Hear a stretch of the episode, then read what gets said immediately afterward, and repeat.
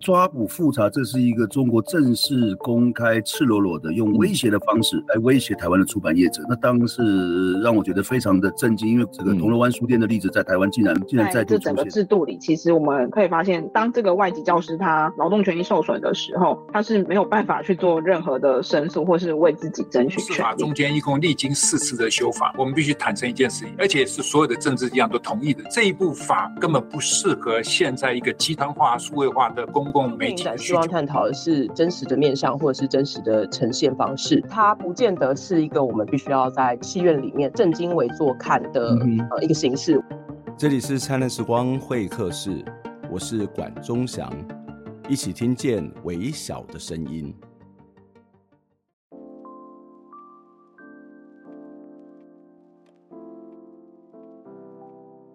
八月二十三号的早上，我在我的脸书转贴了《灿烂时光会客室》第四百二十八集《国境之西勿忘我》，金门留念小人物见证国共斗争史的这个连结哦，节目的连结。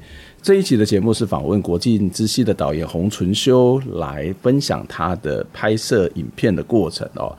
那在我的转贴的文章当中也提到了节目的内容，也分享我最近几次到金门的一些想法。那也有蛮多朋友来转贴我那一篇的发文哦。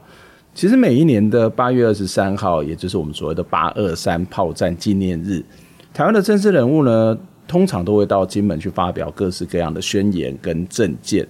那明年是总统大选，所以今年更是热闹非凡。那政治人物到金门去表态，不仅是因为选票，其实也涉及到台湾跟中国的关系、两岸的政策。不过，其实我一直很好奇，台湾的政治人物或者是台湾人，到底是站在什么样的立场来看金门呢？对于金门，我们有多少的了解？有没有从金门人的角度来思考两岸的问题？有朋友转贴之后告诉我们，他说这集节目呢，打破他对金门原有的印象。金门不单单只是共党高粱八二三，或是相对倾向中国的政治立场。他同时也了解到金门跟台湾历史发展的差异，以及为什么会有这样政治上面的差别。说实话，做这集的节目，我自己的收获也很多，也很开心。这一集的节目可以让大家从多样的角度来去认识金门这个地方。还没有听过的朋友，很欢迎你收听《灿烂时光会客室》的第四百二十八集《国境之西勿忘我》。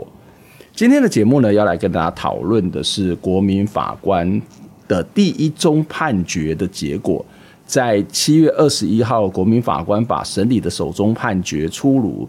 这不仅仅是因为国民法官审理的首宗判决，这个案子呢，也是一件震惊社会的杀夫案。这次经过了三位职业法官跟六位国民法官的共同评议，判决因杀夫被以杀人罪起诉的被告纪姓妇人有期徒刑七年两个月。审判长他在最后宣判的时候来表示说，被告仍有选择脱离家暴的可能性，因此没有刑法上情堪悯恕的空间。这样的结果其实呃也引来了一些讨论哦，特别是妇女救援基金会，其实长期关心家庭暴力问题的这样一个 NGO 组织，他随后也发表声明表示，对这个判决的结果还有理由感到失望以及遗憾。这是国民法官第一宗的判决，非常具有指标性。可是为什么复原会会表示失望跟遗憾呢？他们对这件事情的看法是什么？他们的主张是什么？今天节目就要邀请到的是妇女救援基金会的执行长杜英秋，一起来讨论：国民法官真能断家暴事吗？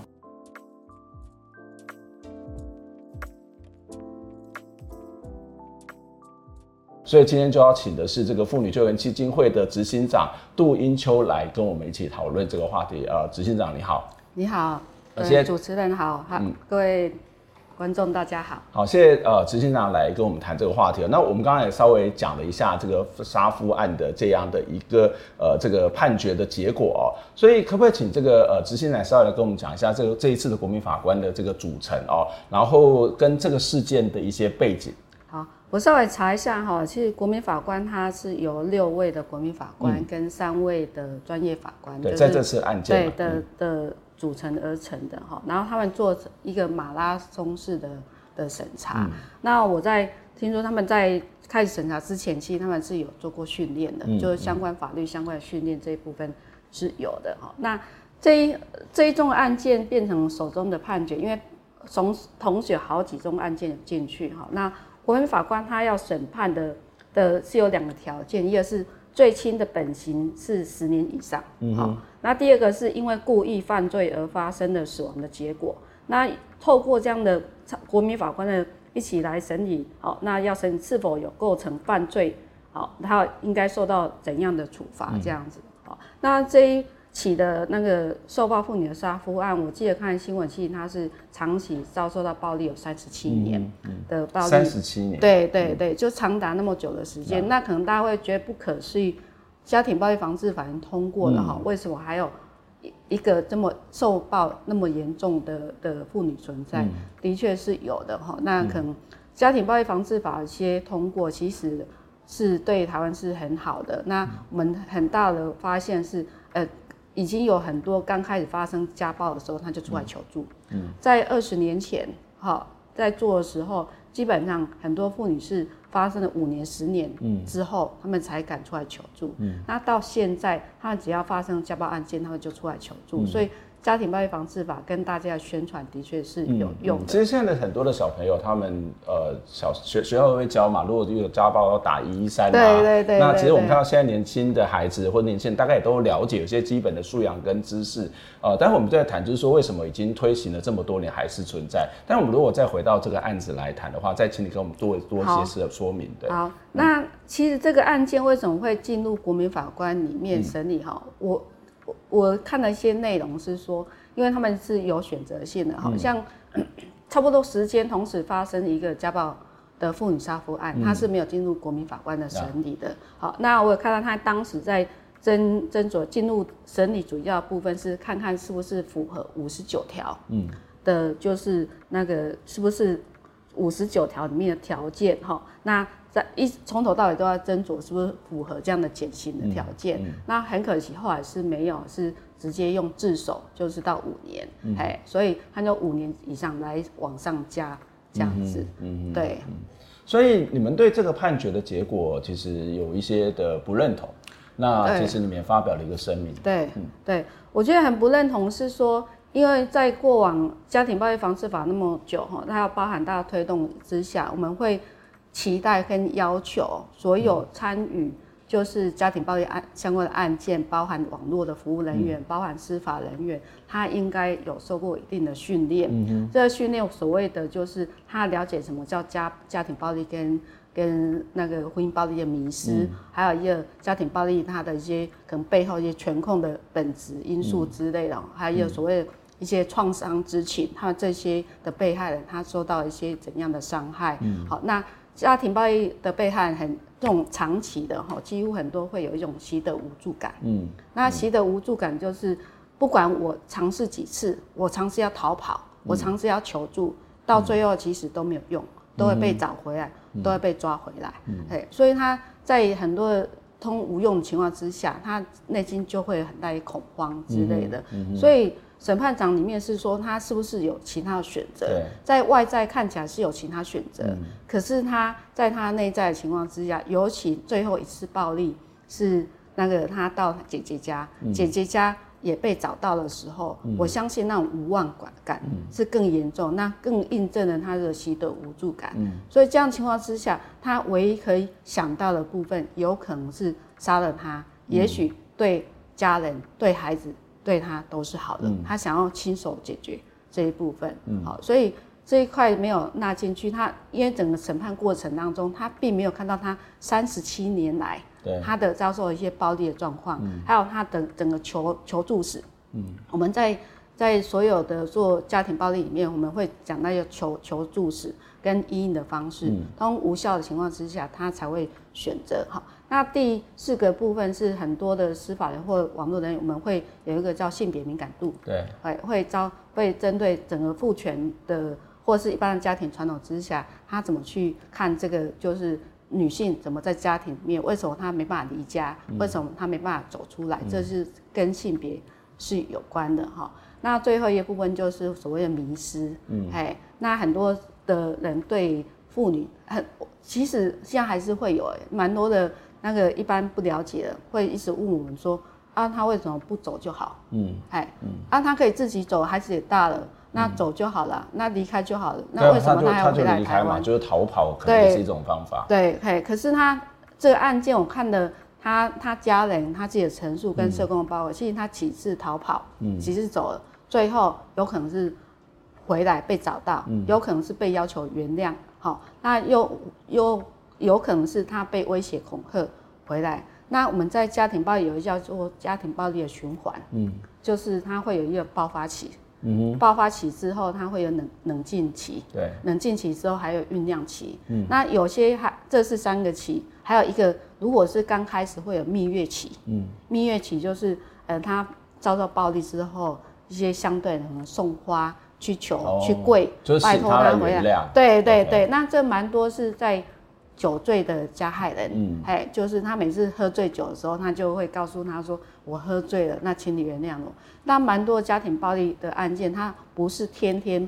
都上演家庭暴力，嗯、因为我们刚刚说有的平静，但这个其实反而心很累啊，就是一下子呃对你好，一下子又莫名其妙家暴，一下子又莫名其妙对你好，对对，对，对，对，所以我到底该怎么对他相处？这个这个好像很难去判断呢。对，就是不只是当事人，我想外人也很难判断吧。对，应该是一般家庭都有时候会有这样，因为会有冲突的时候，嗯，啊，只是说他们的冲突是会严严重发生严重的暴力的状况，嗯嗯、所以可能。有些人看到是他是好好的时候，OK，对，所以邻居就可能看到他好啊，这家庭平常很和谐，对对对对对，所以但是实际上面不一定是如此。对，可是他没有看到他可能发酒疯的时候，发酒疯有些是会拿刀或者会会可能会要杀死他都都有可能哈，所以这个可能大家都没有看到这样的情况之下，只凭印象说，哎，他对门都印象中都好好的哈，可是你没有进入他家庭，没有进入到看到他可能对。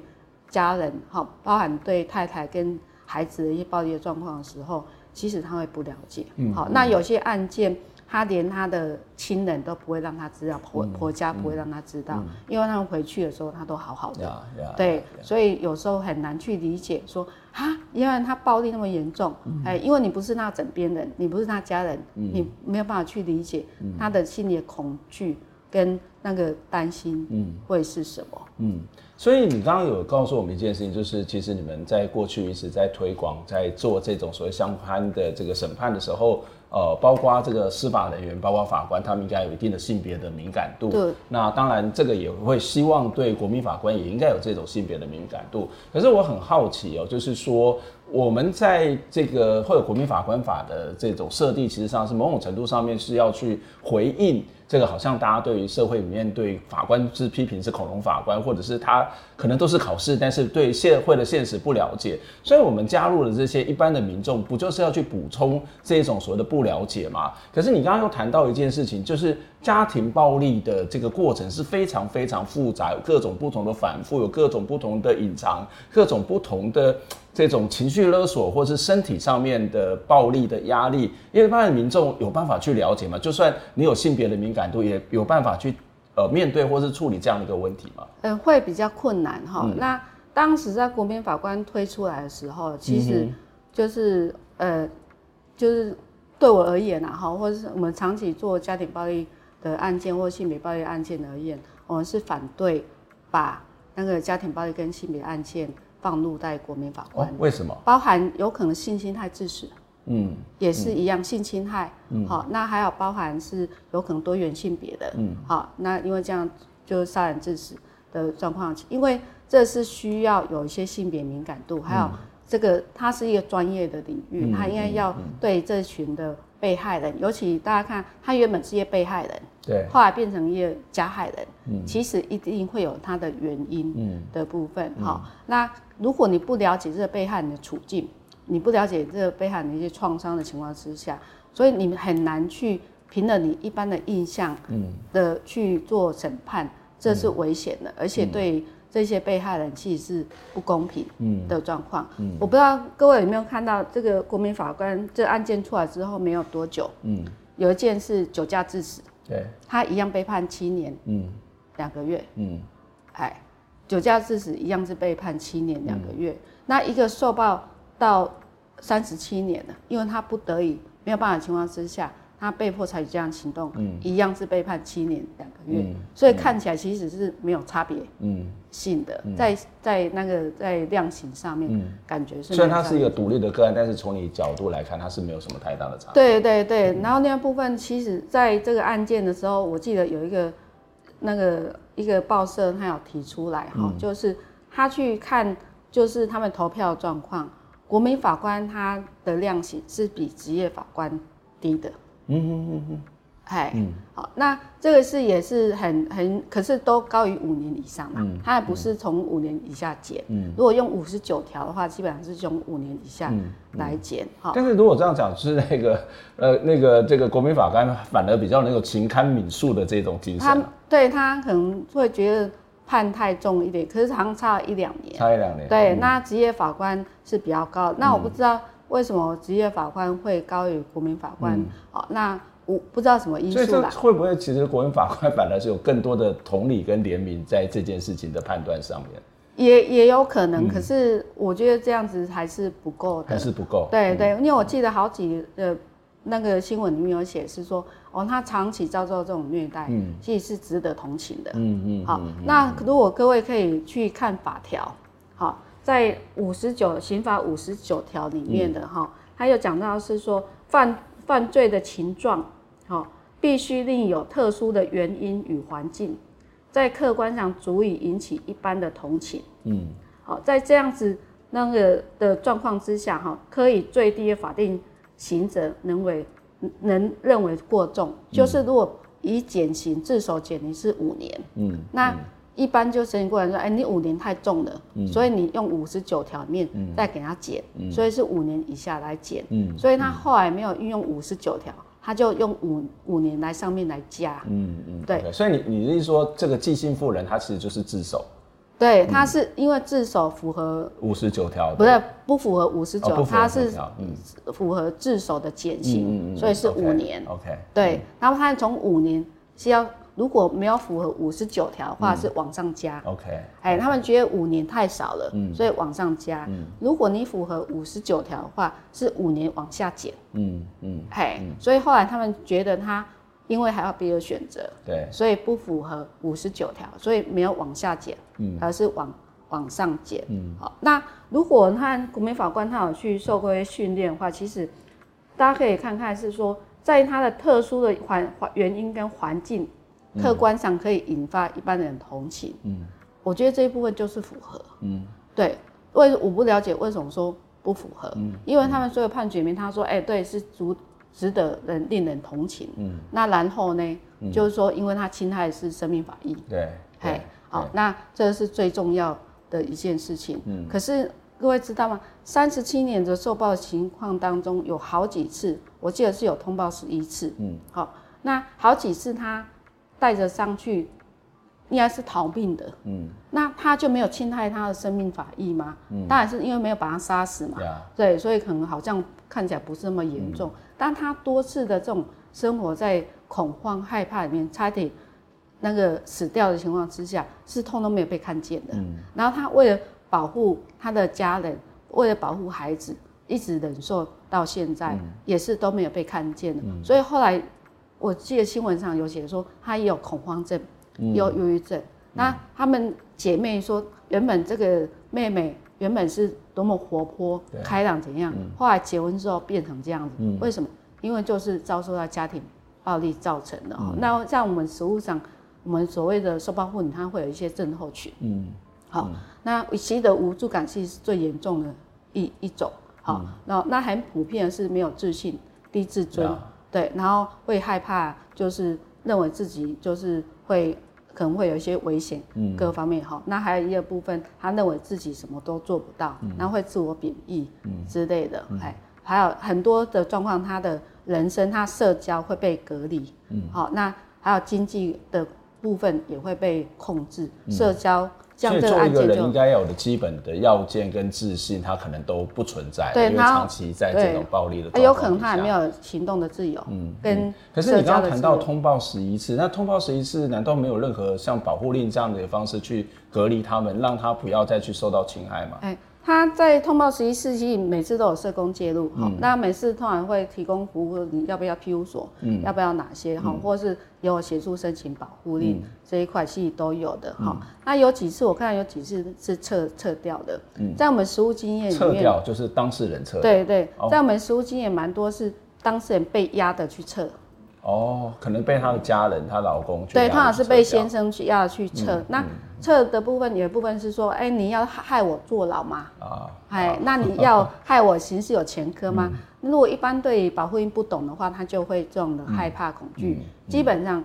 保护令是预防，对，如果你不对他动手，他没有去报警，其实是没有用的。并没有所谓的有前科这样的一个。对对，除非是你有动手，嗯、他有报警、嗯、判刑，才有可能再进入公诉罪、嗯，要不然是没有的。好、嗯，这是会会被就是被威胁恐吓的部分。还、有一个部分就是我们刚刚说，在亲密关系暴力完有一个叫蜜月期，嗯，他就一直会告诉他，哎、欸，你可不可以去撤掉、嗯？我这样子才不会有前科啊之类的。好、嗯，还是。我不知道他是用威胁恐吓，还是用那个好，就是求他的方式来进行哈、嗯。那有人说，哎、欸，可是基本上发发生亲密关系暴力，不代表他对这个人没有没有情谊，因为一些情感的夫妻情还是会有。那我刚刚是说，他暴力也不是时时刻刻在发生，嗯、有时候会有好的时候、嗯，所以他可能会受不了去被要求要去撤掉，嗯、这有可能哈。那住庇护所里面。对很多人，庇护所，因为它是一个团体环境，他个人不错。可是他有时候孩子在家里或怎样，他会会透过各种那种高压权控的人，会透过孩子去温情喊话。嗯、哇，嘿，或是我这是最困难的。对，所以为什么有些住庇护所的妇女，嗯，住没多久。就会跑出来，因为他非常担心，因为他舍不得他小孩啊。对，他不是舍不得而已，嗯、他是担心他小孩也会受暴。对，或者在家里没有好好的被照顾之类。嗯、对，高压全控型的，他随时要掌握他人在哪里，嗯、他跟谁见面，他可以利用他的亲友去控制他，嗯、利用孩子去控制他。嗯、对、嗯，所以他今天只要就是受暴之后，他躲去哪里，他一直会追踪、嗯，一直会去去寻找。那你不回来可以啊。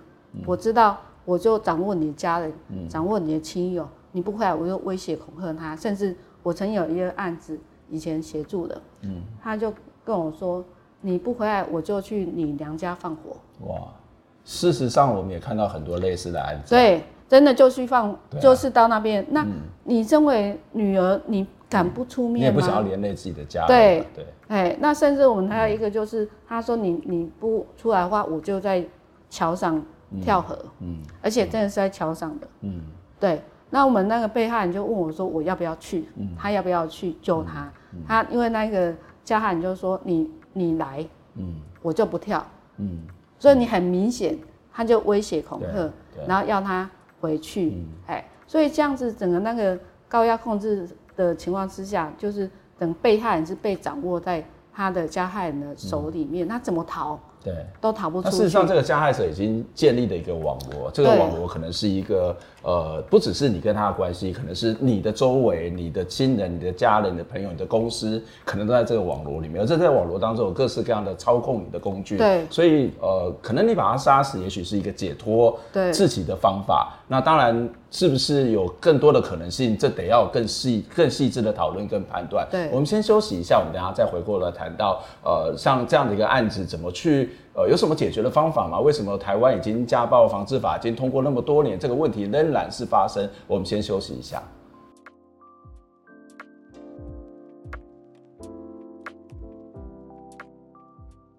国民法官法是台湾司法改革的重要项目。虽然早期曾经引起，究竟是要改革成为陪审团制，还是国民法官制，这些之间都有一些不同的看法。不过，当时的政府最终还是选择了国民法官这样子的做法哦。这个做法主要是希望我们的法律能够更贴近现实的世界，也可以减少这个所谓的“恐龙法官”所引发的种种问题。不过，并不是所有的案件都会经由国民法官来参审。另一个问题是，现有的国民法官参与的案件是不是都是合适的呢？这也值得我们要再进一步思考跟讨论的。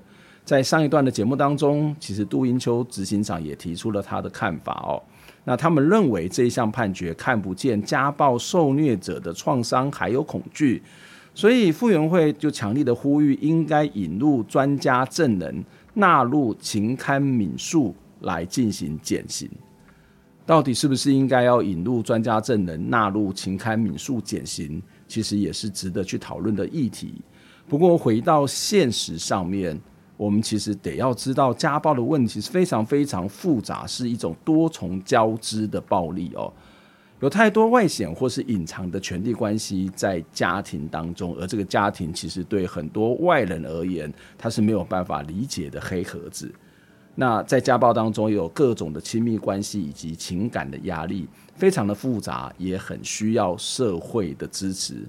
虽然这一集的访谈做起来很沉重哦，也让我在主持的时候心情也没有那么的好哦。可是有些的问题，我们的确是需要再进一步的讨论跟认识。特别是这些造成家暴的种种的因素，接下来杜英秋执行长会跟我们继续讨论家暴背后隐藏的种种问题。我们的社会又可以如何建立重要的支持系统呢？在进节目之前，一样非常期待您可以透过捐款的方式来支持我们。透过您的捐滴力量，才能够让独立媒体走得更远更好。那我们做更深入的报道，做更深刻的讨论。让我们一起听见微小的声音。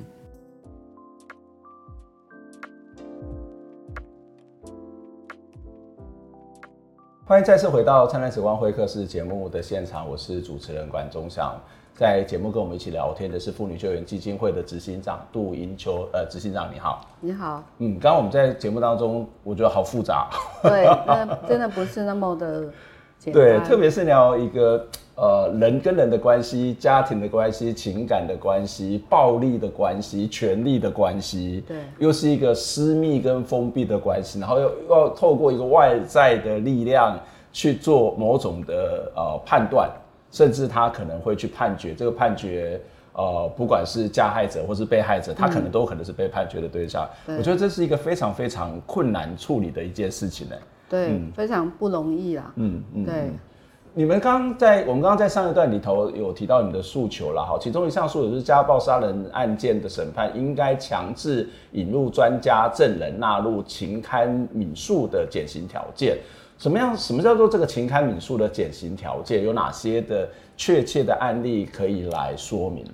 我觉得我们刚刚在讲是情堪悯恕的部分，它是。里面有规定是说，他犯罪的一些情状必须要有特殊的原因跟环境，嗯，而且他客观上足以引起一般的同情，嗯，哎，那这样情况之下，他以可以最低法定刑期能最低者，好，那才可以就是作为那个就是引用的部分，好，嗯，那一般而言的话，大家记不记得有蛮多，譬如说邓如文杀夫案，嗯，对，那还有一个是几年前也是妇援会。的案子就是赵延斌的杀夫案，这两个案件其实都有被判三年多。嗯，哎，那他们都是就是因为长期遭到家暴而导致的。嗯，那赵延斌是来自于中国的那个妇女哈，嗯、那因为遭到了先生的暴力，甚至不让他去就医的状况哈，那所以就是这样情况之下，就导致杀夫这样子。那我们刚刚讲的是为什么引入专家证人？哈、嗯，专家证人就其实就补补充法官的不足，跟国民法官的不足，嗯、因为他们对于这一群的长期受虐或受虐妇女，她的一些状况他是不了解的。好、嗯，那还有包含对为什么会构成家暴，跟为什么他不愿意逃离。好、嗯，因为很多在很多在探讨家庭暴力，我们我们都会探讨到为什么这些妇女。他没办法逃离，为什么不离开的原因？如果你没有去理解这些的话，你就把它当一般人来看待。嗯、那一般人来看待的情况之下，那你看就用一般的方式来进行。嗯、好，所以刚刚在五十九条里面，它是因为有特殊的原因跟环境的家庭暴力，它就是有特殊原因跟环境，嗯、而且那么严重的受虐的状况，也不是每个家庭都有，所以这应该有专业人员来跟就是现场跟法法官跟陪审法官来跟他们说明，嗯，哎，那他们比较可以理解，嗯，好，为什么他有可能会采取杀夫的行为，好，那尤其对于我们说家庭暴力、婚姻暴力的本质是权力控制，对，哎，那很多人对权力控制其实是不了解的，好，他没办法理解，同样是夫妻，为什么要权力控制？嗯，好，那在父权社会之下，尤其业家讲他有些人就是希望透过权力控，你在你要做什么，你就要符合我的我的标准，嗯，我的决定，你去哪里都要尊重我的的那个要求之类的。好，所以这样的状况，如果你不了解的话，你很难去做好的判断。嗯，所以你也很难去看看是不是适用五十九条的使用。嗯、所以我们还认为这部分应该引入专家证人。嗯嗯，一般来讲，我们知道像这种所谓的类似像家暴的案件，或者像性侵案件，他们可能会到家事法庭，或者是这个啊、这个妇幼专股。这这两个机构跟国民法官之间。会有关系吗？就是说，他好像有一个比较特别的，呃，这一种私密性的审判，或是这些组成会跟一般的法官的这种判决的过程会比较不一样。嗯，那但是国民法官好像又又希望是一般的民众可以参与。对，那这两个之间会不会有一些矛盾？因为一般有关于性侵害或性的议题的部分，嗯、或是可能家暴的案件、亲、嗯、密关系暴力，其实它是不公开审理的。对。对，嗯，那不公开审理就是为了保护双方的被害的的的双方当事人哈、嗯。那很重要是保护他的，因为公开审理之后，他的周遭亲友，尤其孩子可能会被指指点点，嗯、所以基基本上是不公开审理。哎、嗯，那呃，我们说家事家事法庭是针对民事的，嗯、就是审理离婚案件、嗯、孩子监护权或者是保护令的家事法庭。那还有包含，如果是你如果被起诉刑事属于犯罪定罪的话，哈，那我们叫做那个刑事的案件。嗯、那在现在包含地检署就检察官跟地方法院里面，通常他们会有一个责成一个妇幼专股，嗯，来审理这个这个类似的案件。那为什么要有妇幼专股跟家事法庭的存在？因为这要进入这类似的的审理担任的审判长，好，或者是法官。检察官他们都要做过训练，嗯，哎，那训练就补充他们对这一部分的，比如包含性别敏感度的不足，包含创伤知情，好、嗯，包含他相关的法律一些呃社会迷思跟婚姻暴力迷思，好，这个这个都会包含在里面，哎，那所以由他们到，因为他们有一定这样的一些知识跟补充的，所以相对他们在审判的过程当中会比较全面。的去做一些思考，不会只有看到就是好像跟一般人的状况一样没有差，哎、所以我们会期待是说，就是国民法官法的法官、职业法官或者是国民法，他没有这样的知识的话，情况之下应该要透过专家的协助辅佐。嗯好，来协助这整个诉讼进行。对，就是你一开始提到说，你们比较不赞成这样类似的案件透过国民法官审理，而是要透过相对专业，不管是这个妇幼专股或者是家事法庭来处理是比较好的。对对对对、嗯，那其实这一次的，我看他们证据里面包含有他的家人的证据，哈、嗯，证词，还有他孩子的证词。其实从孩子的证词里面，其实他就可以理解妈妈的痛苦。嗯，哎，那。社工的报告里面其实也写到，是说他为什么没办法离离开的一些原因。哎、嗯，那我我猜有可能他们不是很懂。嗯、你看、嗯、他们写那么详述，说甚至他姐姐其实讲的非常详，他整个的一些状况，他求助无门的状况的情况之下，好，那还所以才发生了这个这个事件。还有他是整个亲族都害怕的，嗯，不是只有被害人害怕，嗯、他的。亲友通通害怕，就是唯独好像那个婆家那边不会害怕，其他都很害怕的情况之下，所以你可以去理解为什么是这个人做了什么事情，为什么让所有人都产生那么大的恐惧？对对对、嗯，可是他们是没有被看见的，嗯、这样的恐惧跟焦虑，甚至有可能危及到人身安全，有可能害怕被杀死的一些焦虑跟恐慌、恐惧的那种处境是没有被看见的。嗯，好，那可能就。换然是说，对，令人同情。嗯，这这四四个字、嗯，我觉得是很可惜的一件事情。嗯，我我们知道邓若文杀夫案事实上是发生在这个呃一九九三年。然后在一九九八年，我们就制定了这个家庭暴力防治法，甚至我们也是亚洲第一个去实施这样的一个家庭暴力防治法的国家，看起来是非常非常进步了哈。那可是，在现实上面，你刚刚也提到了，不管是这个案子，或者之前的一些案子，或者在日常生活当中，这个家暴的问题是层出不穷哦。嗯，所以这个法看起来是对这样的一个家暴问题。呃，它能够去解决什么问题呢？或是什么样的问题是目前这样的一种法制还没有办法解决的呢？嗯，我觉得家庭暴力防治法，它其实我们大概每年就是几年就会修，嗯、那会依那个最新的议题来进行修订。好、嗯哦，在法上面其实是没什么问题。嗯，好，那最重要的是说，呃，你对这种权力控制、高压权力控制的案件的时候。你可能要有特殊的考量，跟特殊的一些做法，嗯、这跟法是没有问题的，嗯、因为法上面都有写的。嗯、好，那包含是说保护令，申请保护令，他被害人可以申请。嗯、那呃，社工就是县市政府跟警察可以协助他申请，嗯、就当申请人，嗯、这一块也是没有问题。嗯、那被害人为什么？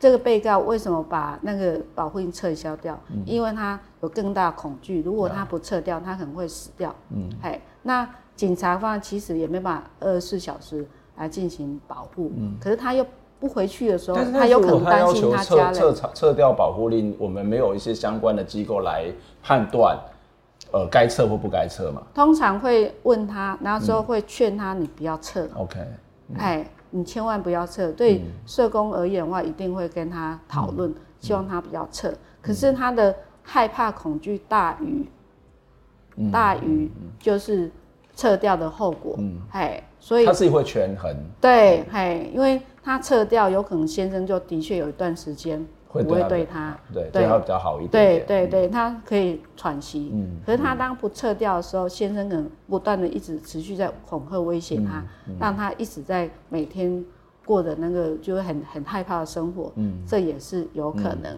好，那我是觉得这种类似高压权控的案件的状况，还有包含这种长期酗酒的案件的话，我觉得在如果进入一些呃，譬如可能申请保护令啊。这些案件的话，可能也比较期待是说，可能法官可以比较有 gas，或者是比较愿意的，不是有 gas，就是可不可以请法官可以多裁定一些，包含是说他可以做加害人处遇计划，嗯好，然后他可以跟这个加害人再讲说，哎，你这样的行为就是道德劝说这一部分，啊，有些法官真的很很努力在做，那可是有些加害人他就是。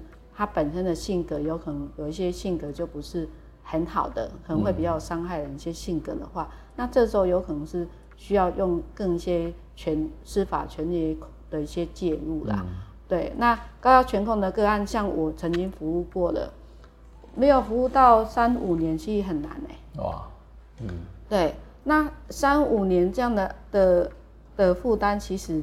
对一个社工是很很重的，嗯、没错，哎，而且是长期的。嗯，那这个被害人等可能会来来回回，嗯，哎，因为他需要有成功的经验，嗯，所以他每次可能逃跑或是因应的方式，可能有好的不好的经验，他可以回来找社工，好，跟社工讨论要怎么做，好，嗯，所以不是简单说你逃你你跑掉就好，因为你要先增强他的内在，嗯。的能力，我们所谓 empower，对，嘿，empower 就是他有自信，他觉得我可以面对这些问题，或者我知道怎么去解决这些问题。对对，最重要的是他觉得他有权利，嗯，去做这件事情。empower 就是，哎，他从一个被害人，他是有很重的无助感，对，他认为他什么都没有办法去掌控，我连我在家里好不好，我都没办法去掌控。对，我更没有办法去掌控。他连他下一秒发生什么事，他自己都不知道。对对对对，所以这是需要很多周遭的亲友，嗯、包含社工、警察跟他亲友，去告诉他，让他练习。是的，你是可以慢慢长出力量来，你是有权利去掌控的。那这个长出力量跟权力掌控是需要做一些试验的。嗯、譬如说，他去报警，他敢不敢一个人去报警？哎、嗯，因为他会很多想象，嗯、那担心。报警之后，我先生是不是马上就知道？嗯，马上就来找我，那我回去是不是惨的？嗯，好，还有包含是他住庇护所的时候，会不会他家人被威胁，一直在闹，一直在闹？这时候庇护所他是安全的，嗯嗯，可是他当他不断被传赖简讯，跟他说、嗯、你再不回来，我就要杀死谁，甚至用宠物。嗯，来威胁的，若还会拍那个直播给他看，嗯，哎，你不回来，你的宠物就哇杀的怎样，捅捅几刀之类的。嗯、那这样情况之下，你觉得他还安心住庇护所吗？嗯、是不安心的，哎、嗯，所以这是是需要被害人的部分需要去长期跟他工作的。嗯、那加害人的部分可能也需要警察，嗯，跟一些亲友。去不断告诉，这是某种的社工辅导也也是必要的吧？那，我们社工一定会辅导，只是整个期限要拉长。哦，现在也有加害人处遇计划，也有对，所以像这种比较全控、高压全控型的个案，我都会形容，就是跟我们妇女讲，是说你要去脱离他，就好像要跑一场马拉松。对对，那我会形容是说，你先生就好像一个山寨的。山寨大王，嗯、他的奴隶跑逃跑了，嗯、他一定会把他抓回来，嗯、想尽办法抓回来，嗯、因为坦克巩固他的地位。嗯、那他怎样去？嗯、你怎么去逃跑？就是要很不断的不断去逃。那你要深信你过得好，其他家人可以过得好。嗯、所以包含这个过程当中，我们会不断跟他讨论：如果你住庇护所，你要怎么跟家人讲？好，那家人要怎么去应应？那对方会用各种可怕的手段去对付家人，嗯，哎，去威胁恐吓他，嗯、那他可不可以承受得了？嗯、哎，他可不可以应应？这些都是需要很多时间跟一些好的经验去成就。但是我们从小到大都不会有这样一个教育的内容，或者是也不太一开始就遇到这种经验了。对对，所以这种痛是。比较资深，或是像我那还好，那时候刚毕业也是，嗯，这样子就是不断的去试验，嗯、不断的试验，嗯，哎，才比较可能。而、现在因为很多的社工压力案件非常的多，因为我们被要求要接住每个人，对，所以每个人都要接住。嗯，那你案件那么多，你社工有限的情况之下。嗯分配到时间，嗯，就会比较少。我们的社工的整体的人力也是不足的，待遇也是要好好检讨的。对，我觉得待遇这一部分可能就会慢慢越好。可是重点是里面的工作内容其实是复杂的，嗯，有些是高危险的案件，哎，所以像我们是民间社工，那政府社工系承接的压力是更大。嗯。的状况，嘿，那我们不是只有服务个案呢，嗯，我们还要接受每年要接受好几小时的训练，我们还要写报告，还要办活动，哎，对呀，嗯，光是写那个记录器就要记录很很多，包含政府一大堆一些一些的那个表格的一些，就因为出事了，大家就看，哎，你到底有没有做好，就开始检讨社工，对啊，像这个案件，有些人说，对啊，如果社工怎样怎样就不会，可是对高压权控的案件。其实是很难的，哎、嗯，所以你去检讨社工，可能让社工一直也会检讨说，我是不是做不好？我都做成这样子，自己压力也很大。对对，我们所有社工都非常的害怕。没错，嗯，妇女被杀死，嗯，一个部分是妇女杀死那个那个那老公，对，嗯、啊，要不然就是那个长期受暴的孩子杀死爸爸，嗯，哎，那这样的一些行为，其实很多社工是。认为自己要承受，那会开始自责，自己是做不好。嗯，啊，有些社工因为这样子就崩 out，嗯，哎，就觉得很可惜。嗯，那为什么来自于这样？因为就是整个社会会有救者，嗯，好，包含救者社工、救者警察，嗯之类的哈。那那我们也不需要你去救者这个这个被害人。那我觉得要你要去救者是这个行为人，为什么他不停止他的暴力？嗯嗯，哎。所以很多的受暴妇女跟孩子，他期待的是我不要有打人的先生，嗯，我希望跟先生好，我们可以维持好一个家庭。那你可不可以不要用暴力方式，各种暴力的方式来对待、嗯、孩子也是一样的，嗯、只拜托他停止他的暴力。所以申请保护令是为了希望他停止他的暴力行为，嗯、而不是在报复他。对。可是很多人会认为是说，你就是在报复我，嗯，我然后。家庭暴力，有时候他会觉得家丑外扬了啊，警察都介入了，我没民主啊，所以那个就会压起来，那个反而会有某种的反作用力。那在这种反作用力之出现之后，这些受暴者他其实就会更紧张、更害怕。对，然后你、嗯、你知道刚开始家庭暴力防治法第一条叫做为了那个阻止破坏家庭和谐，嗯，然后制定那个 保护被害人自立，因为破坏家庭和谐，所以很多警察跟司法人员是不敢介入。他说他原本就是介入之后会破坏家庭和谐，可是你原本家庭是一些暴力，已经已经不和谐。对对，可是他认为是说你这样子会不会更破坏他的家？后来我们第一次修法，大家一致。要把家庭和谐拿掉，嗯、是以被害人的安全。这个是罔顾现实啊！对对对，那我们不断会跟一些网络人跟他说，嗯、是他破坏家庭和谐。嗯嗯、家庭暴力方法是让没有暴力行为，那需要做一些改变。哎、嗯，那因为一个人从头到尾就全控你习惯了，嗯、我只要出这张嘴，嗯、我就有人可以发现。我就有钱可以拿，嗯、我要做什么都可以叫他们去做，嗯、我通不用去做。没错，哎，那我努力工作，哦，这是一种是就是当在那个山寨大王。嗯、那有一种是他每天很努力在工作，哎，可是他整个在公司里面受气怎样？他回来他就喝酒发泄，嘿，那他也是一种复制嘛，一个一个权力控制一些复制一样。那不是他没有赚钱之类，那。是说家庭经营是要经营的，你不能说你把气通带回来，然后就开始喝了酒开始骂小孩、嗯、打太太之类都有。嗯、那第三是我觉得有一部分台湾这部分要做一个检讨的部分。华、嗯、人有一种观念，我不知道，我觉得很多人有观念啦，哈，他认为是说，呃，亲子关系是天生的，嗯，哎，嗯，我好像不用花太多经营关系，很多的爸爸会跟我们说，哎、嗯。欸我每天工作很辛苦，我都赚钱养家所以孩子理所当然就要是跟我亲，嗯，就要听我话，嗯。之类的，哈、嗯，那所以当发生一些暴力之后，孩子选择的时候，因为你在家里都是一个暴力的形象，嗯、或是他就是偶尔就是情绪起伏不定的一些状况下，其实孩子会很难跟你，嗯，跟你亲近，嗯嗯嗯、好，那亲子关系是要经营的，哎，那如果你没有经营，你就认为你是一个爸爸。你是一个家里出钱的人，理所当然，我就是要孩子。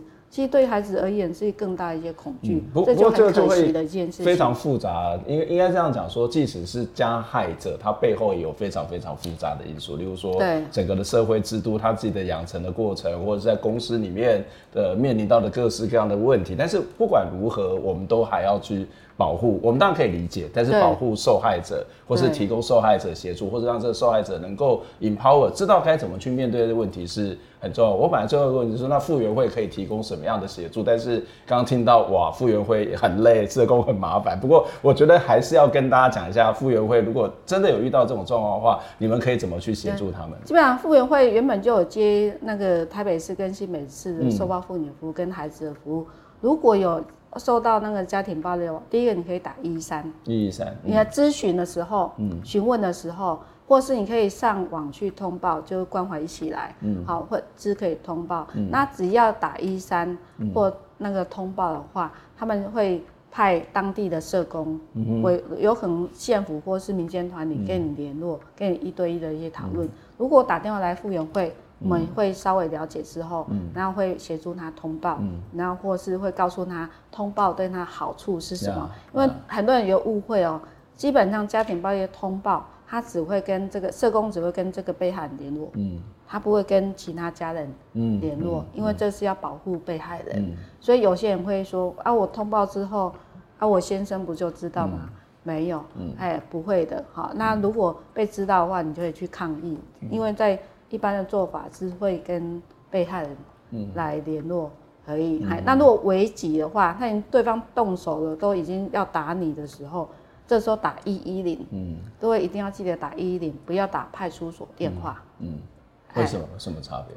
因为派出所电话有时候没有接，哦、或接而且没有录音。嗯，OK。打一一零可以有录音。嗯，那危险的话，打一一零有时候会可以定位。你可以说我在哪里，我住哪里，哎，然后我有我快被杀死我生命危险，他们一一零可以用卫星定位方式来协助你寻找。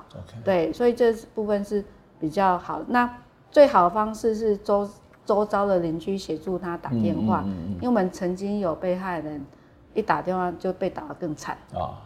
因为他如果发现你打电话，你就完了嘛。对，因为他求助，他就是不要让你求助嘛。对啊，还会跟他撂狠话。你告诉谁谁你就完了。嗯，哎，就是会类似这样，所以为什么他不敢去求助？很多因素是被威胁恐吓。嗯嗯。嗯对，哇，谢谢，今天真是让我们有很多对这样的一个暴力的事件，就真的不是只有看到那个外在，很多内在的非常复杂的过程。那怎么去国家或者是整个社工体系怎么去协助我们当事人，怎么去面对这些问题都，都都是很重要。今天非常谢谢执行长来接受访问，我希望下次有机会再跟你请教相关的问题。我们下次再会，拜拜。好，谢谢，拜拜。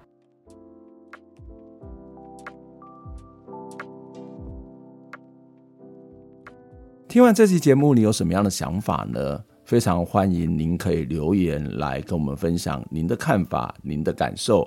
当然，也期待您可以透过捐款的方式支持我们，或者订阅我们的节目、分享我们的节目，不管是 YouTube 或者是 Podcast 频道。谢谢您的收听，下周再会。